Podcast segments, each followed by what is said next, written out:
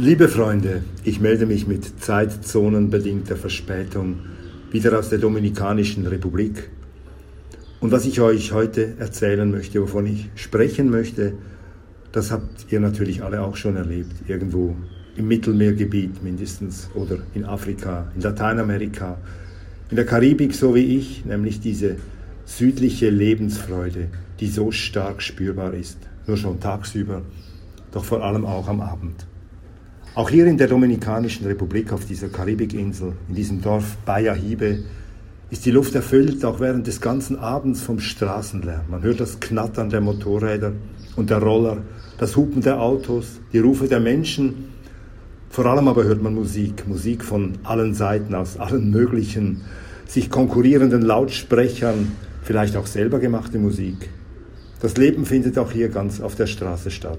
Vor einem Wohnhaus hat jemand einen Grill aufgestellt und darauf brutzeln Fleischstücke, nicht nur für die eigene Familie, sondern auch für die Freunde im Haus nebenan. Und sie kommen alle mit ihren Tellern und holen sich ihr Fleisch und ihren Salat. Vor einem anderen Wohnhaus zöpfelt eine junge Frau ihrer Freundin eine Rasta-Frisur.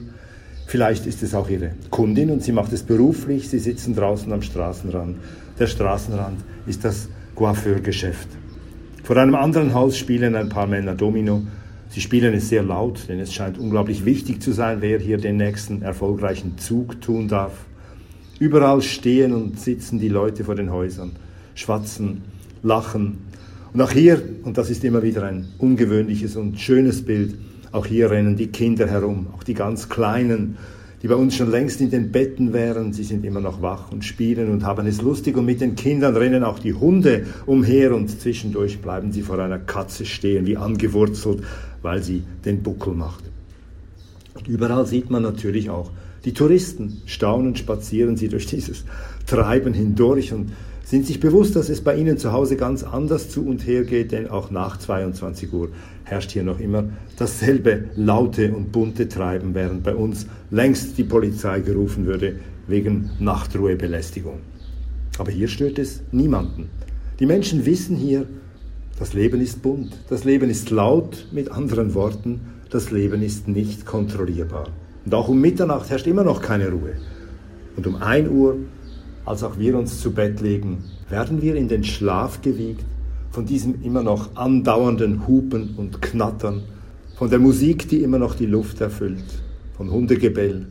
Aber erstaunlicherweise schlafen wir ein, als würde uns dieser ganze Rummel hier überhaupt nicht stören. Mitten in der Nacht dann erwache ich. Es ist drei Uhr morgens und sofort fällt mir auf, es herrscht Stille. Kein Ton ist zu hören. Sogar die Hunde haben ihr Bellen eingestellt. Alles schläft. Und ich stelle mir vor, wie alle diese Menschen in diesem Dorf jetzt in ihren Betten liegen, in ihren bequemen oder weniger bequemen Betten. Die Reicheren ebenso wie die Ärmeren, die Einheimischen ebenso wie die Fremden. Ich lausche in die Nacht hinein und es kommt mir so vor, als würde ich die Atemzüge all dieser schlafenden Menschen hören können. Ein tiefer Friede hat sich über das Dorf gelegt. Ich begebe mich leise zu den Betten der Menschen und ich stehe vor ihnen und blicke sie an. Und da fällt mir ein, dass jemand einmal gesagt hat, dass man Menschen, die schlafen, nicht hassen kann. Das ist doch eine tiefe Wahrheit. Wir stehen vor einem schlafenden Menschen, den wir tagsüber überhaupt nicht mögen, aber so wie er da schläft, fällt es uns schwer, ihn abzulehnen, ihn zu hassen.